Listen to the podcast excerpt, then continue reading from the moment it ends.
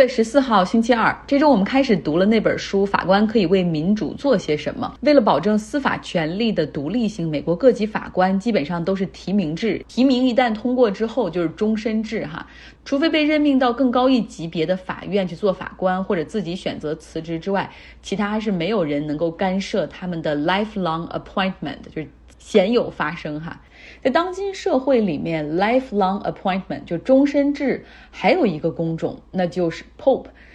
梵蒂冈天主教廷的教皇。不同于美国法官的是总统提名制，教皇还是民主产生的。当然不是信众们一人一票，而是全世界不同国家的，好像一百多个红衣主教吧，然后他们一人一票，在一个名单内选举产生，一经当选就是终身制，直到死亡为止，哈，终身为教皇。不过通常他们选上的时候年龄也比较大了，一般也当不了太长时间。也有选择提前退休的，不过非常非常的少。现在的教皇 Pope Francis 圣方济格，他现在是萌生退役，今年八十五岁的他有一些膝盖问题，他之前推迟前往非洲的行程，那现在也是彻底坐上了轮椅。那他今年夏天忽然在他的这个日程中加上了一个八月中旬去意大利中部的城市去祭拜。啊，十三世纪的一个教皇叫雷丁五世的墓地，就这个雷丁五世，他是在没有任何压力的情况下当了四个月教皇，就选择辞职的人。然后他是在十三世纪末，刚才也说了哈，而在他之后那六百多年里面都没有人选择在没有任何压力的情况下主动让位哈，直到这个圣方济格的前任 Benedict 十六世。本笃十六世，他选择辞职之前的两年，也曾经去祭拜过这个雷丁武士的墓地，当时相当于是给外界发出了一个信号。那本都十六世担任教皇总共是七年多的时间，宣布辞职是因为健康的因素，没有办法再履行这个职务的重担。因为这样的事极少在罗马教廷里发生，哈，是属于极端事件。最终，这些梵蒂冈的这种行政人员，他们想到了一个解决合法性的问题，就是说他既然还活着，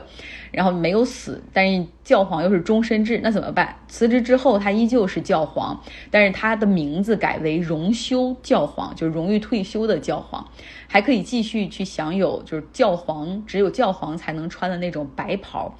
然后呢，他后来也很识趣的哈，就离开了梵蒂冈，返回到了自己的母国德国的一个修道院里低调的生活。那现在的这个教皇圣方济各 Pope Francis，他在这种情况下呢，就呃通过选举哈，后来成为了教皇。他是阿根廷人，他呢比他的前任更有改革精神，比如说对同性恋更为友好，在他任期八年之内。他其实想做的更多哈，但是无奈之下也和很多保守势力进行了妥协。不过最后还是推进了一些行政方面的改革，比如说允许女性出任梵蒂冈教廷一些行政办公室的主任，还有像梵蒂冈的一些岗位要设置期限哈，行政或者是一些职能部门的岗位不能够也搞终身制。之前呢，教皇就宣布在八月二十七号的时候，他会召集一个会议，和二十一个教廷内颇有威望的红衣主教。见面，那现在大家揣测是估计要秘密推选他的继任者。最近他又公布了他在八月中旬会前往雷丁武士的墓地进行祭拜，那被解读为提前退休，基本上是板上钉钉了哈。那本笃十六世还活着，如果圣方济各也退休了的话，两个荣休教皇再加上一个现任教皇哈，也真的挺有意思的。不过荣休教皇。并不拿很多的钱，像本笃十六世每个月的退休金只有两千五百欧元。我很喜欢一个英国脱口秀，跟大家讲过。然后他们还调侃说：“你看圣方济格虽然只是腿脚不好，但是精力、脑力还有这种经验哈，都是太宝贵了，完全可以再干点什么，发挥点余热，再找份工作。”然后另外一个人就说：“别逗了，你告诉我八十多岁的人在哪儿还能就业？”然后另外一个人说：“我知道，美国总统他就给八十多岁的人预备的。”是调侃拜登。今天呢，美国股市是稀里哗啦的惨不忍睹哈，让大家基本上没有太多的热情去关注关于袭击国会暴徒的那个公开听证会的第二场，更多的是想看看今天股票账户里损失了多少钱。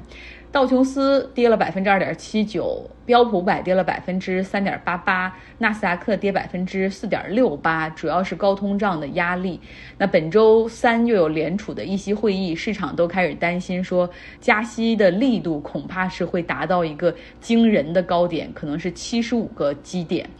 上一个月五月份的议息会议加息是五十个基点，其实目前看来对于通胀没有太好的抑制的效果。当然，我们也都知道货币政策 （monetary policy） 它的实施有滞后性，所以我有一个朋友就很有创新精神的说，既然联储的都知道这个。货币政策的滞后性，那为什么他们总是出了问题以后先加二十五个基点，二十五个基点这样加，然后变成加五十个基点，发现还是控制不住，就变成加七十五个基点。他说应该反过来干啊，应该一上来就加七十五个基点，然后你这样的话给他点时间，看看有没有什么样的效果，对吧？也比最后越加越大，然后那个滞后性出来之后，那经济很快就急转直下强。大家怎么看待这个观点？那假如说呢，联储会在周三宣布加息七十五个基点的话，那么将会是一九九四年以来最大一次幅度的加息。面临着流动性大幅紧缩，像虚拟货币市场也在退潮，比特币今天跌到了二点三万美元以下，哈，十八个月以以来的一个最低点。像美国的房地产市场也快速降温，盖房子所用的木材价格大幅下降，在去年五月份，这个木材价格达到了一个最高点，他们用的那个单位是是每千百英尺，哈，那个时候达到了一千七百一十一美元，那现在的这个价格降到了六百美元。呃，疫情之前这个木材的价格更低哈，是三百到四百美元。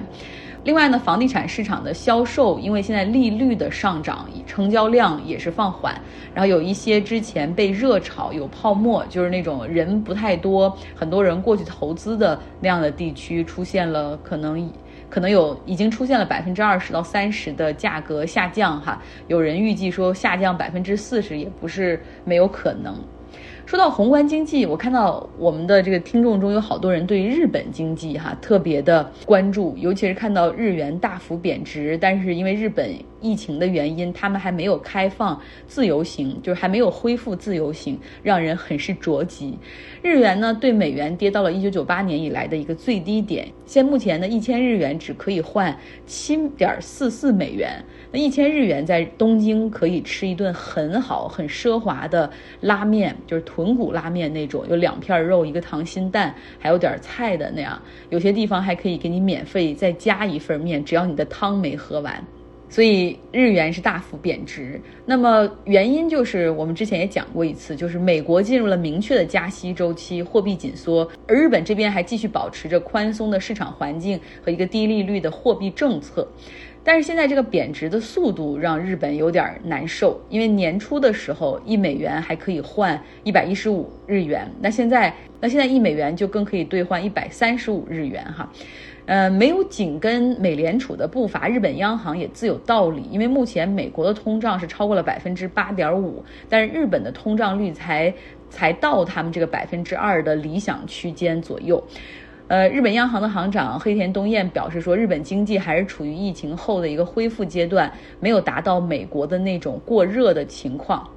另外，他还强调说，日元的贬值也有利于日本经济的对外出口。不过，我们也看到，就是有担心哈，因为日本的能源是依赖进口的，日元走弱也意味着他们可能要在能源进口上花更多的钱，能源价格也会在通过日元标识也会显得越贵哈。那能源又涉及到方方面面，不愿不论是工业生产还是运输，所以它会传导到许多东西的价格上涨，所以物价会上涨，通胀上涨。也是迟早的一个事情。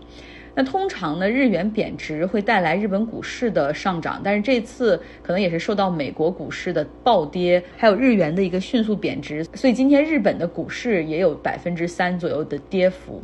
本周四、本周五，黑田东彦还会和日本的财长一起到国会哈去陈述他们的货币政策，讲经济的前景。因为毕竟现在美国和欧盟的央行都开始把对抗通胀啊作为首要目标，都开始进入加息的通道。和全球的这个金融市场紧密相连接、完全融合的日本，他们的这种货币宽松政策是否会给自己的自身经济招来麻烦呢？目前看来，黑田东彦还是比较坚持的哈，不会改变这个宽松的货币政策。他之前还表示说，还会继续的去购买债券，向日本的市场放水，希望可以达到 good inflation，就是好通胀，让日本经济焕发活力，然后可以带动工资的上涨。之前我们有一个烧脑记，就讲日本经济经历了泡沫。破裂之后，从经济的高速增长，然后可以买买买买下全世界，进入到了失落的三十年。什么叫失落的三十年？也就是一个在日本出生的九零后哈，然后到现在，他基本上是没有感受到什么物价的上涨。当然有一些就是价格的变化，那是因为政府消费税。的变化，可是基本的物价是没有变的，不论是衣服、房子、午饭的价格，bento box，还有这个居酒屋的价格，包括房屋的价格，都是比较稳定的。那好处就是你的生活成本很稳定，呃，坏处就是房子没有升值，企业也没有加薪，你的财富增长很缓慢，日本人的那种消费的欲望可能受到了限制。日本人均 GDP 在一九九零年的时候就达到了四点二万美元，但是到二零二零年基本上还是这个四万美元多的水平哈。停滞的经济增长的困局就是他们一直希望打破的，所以在。过去十多年里面，日本央行他们就是全球首当其冲，发明了那个量量化宽松的 QE 的货币政策，哈，去发钱，然后刺激消费、刺激投资啊，低利率。日本央行不仅就是搞这个零利率政策，而他们大量购买债券，甚至大量购买。直接去购买股票，去帮助这个拖住资产的价格，帮助资产升值，就是希望这个通胀可以达到百分之二以上的这个目标。那今年呢，日本经济的这个。在四月份的时候，消费者指数终于是突破了百分之二，达到了百分之二点一。但是你仔细分析一下，就发现更多的这个通胀是来自于外部能源价格上涨所带动的，属于输入性的通胀，而不是自身经济活力的体现。那这个恰恰是日本央行行长黑田东彦和他的团队最担忧的，因为这种 inflation 属于 bad inflation，就是坏的通胀。物价上涨，但是工资又涨不了哈，所以我们静观其变哈，看看日本经济到底会往怎样的方向去发展，而日本央行还有什么样的工具可以使用。好了，今天的节目就是这样，希望你有一个愉快的周二。